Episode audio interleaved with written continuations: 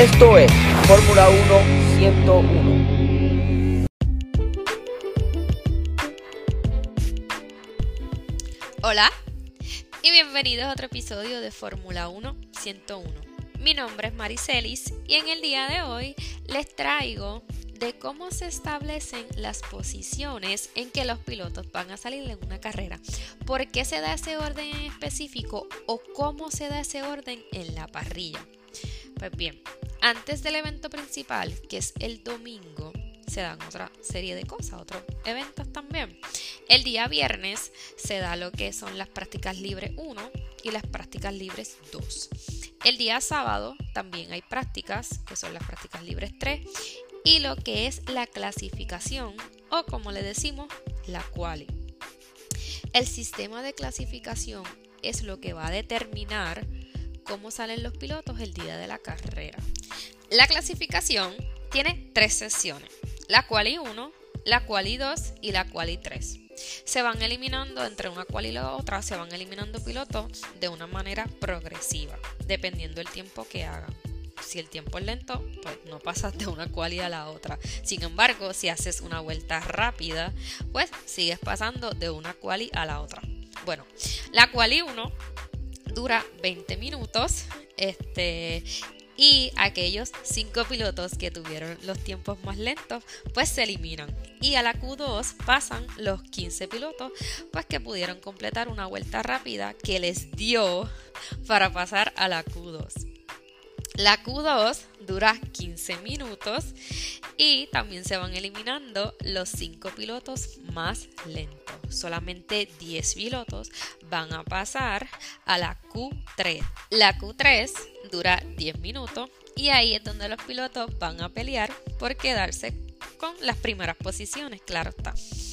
Aquel piloto que haya hecho la vuelta en el menor tiempo o que haya hecho una vuelta súper rápida, pues se va a quedar con la pole position o con la pole, como le decimos por ahí. Eso es lo que significa, esa pole position significa que ese piloto que hizo la vuelta más rápida o en el menor tiempo posible, pues va a salir en primer lugar, en la primera posición el día de la carrera. Y es así como se determina el orden de la parrilla. Obviamente el más lento va a salir último 20 y el más rápido va a salir primero. Dependiendo de cómo haya sido el tiempo de cada piloto, pues eso va a determinar su posición eh, en la parrilla. Les quería mencionar, pero sobre todo aclarar, en el podcast anterior donde hablé sobre los, los diferentes tipos de neumáticos que se utilizan en la Fórmula 1, yo había dicho que las primeras 10 posiciones, el tipo de neumático que utilizaban esos pilotos, estaba determinado por el neumático que utilizó para pasar de la Q2 a la Q3. Si de la Q2 a la Q3 pasó con rojo, pues tenía que salir el domingo con rojo. Si utilizó amarillo, pues tenía que utilizar amarillo.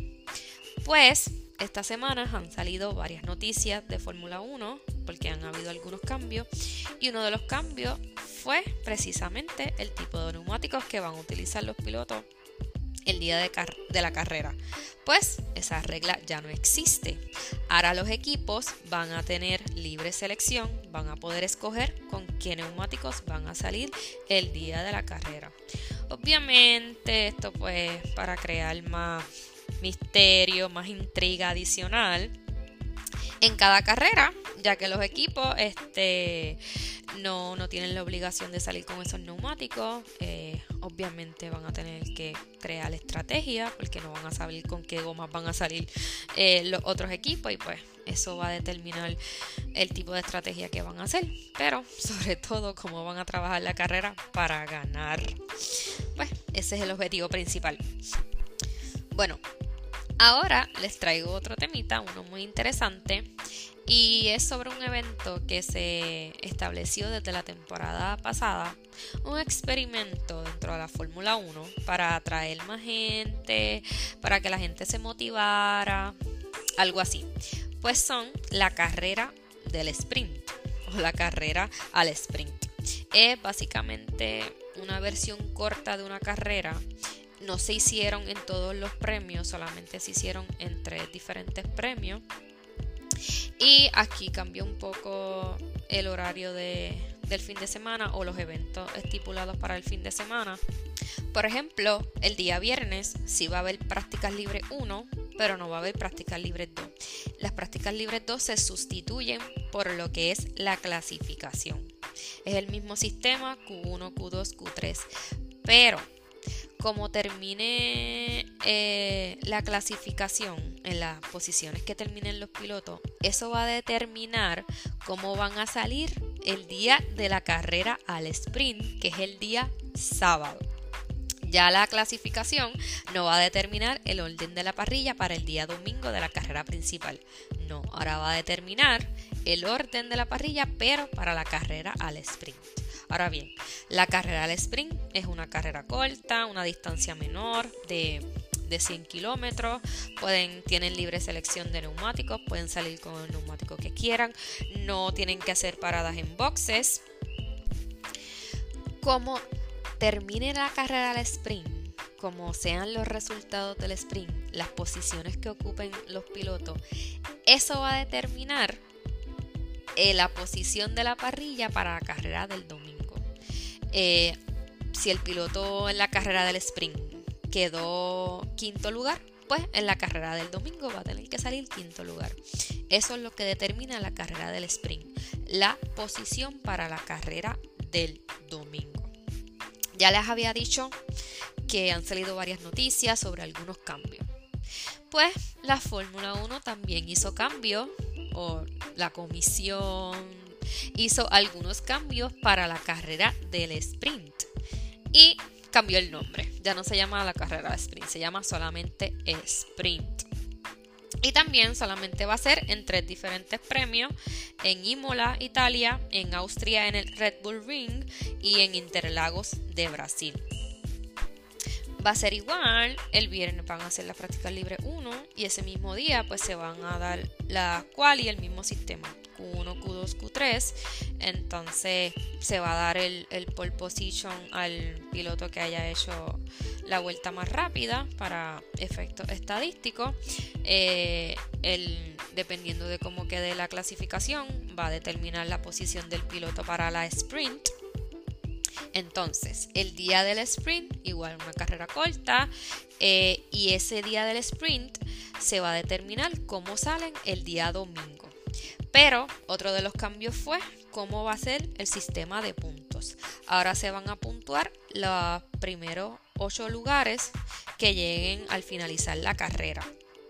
El primer lugar recibe 8 puntos, el segundo lugar recibe 7, el tercer lugar recibe 6, el cuarto 5 puntos, el quinto lugar 4 puntos, el sexto 3 puntos, el séptimo 2 puntos y el octavo 1 punto.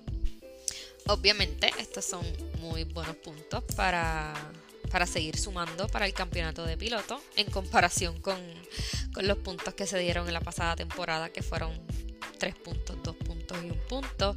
So que nada, ahora va a haber mucho más pelea entre los pilotos para llevarse esa puntuación que pueden definir un campeonato de piloto.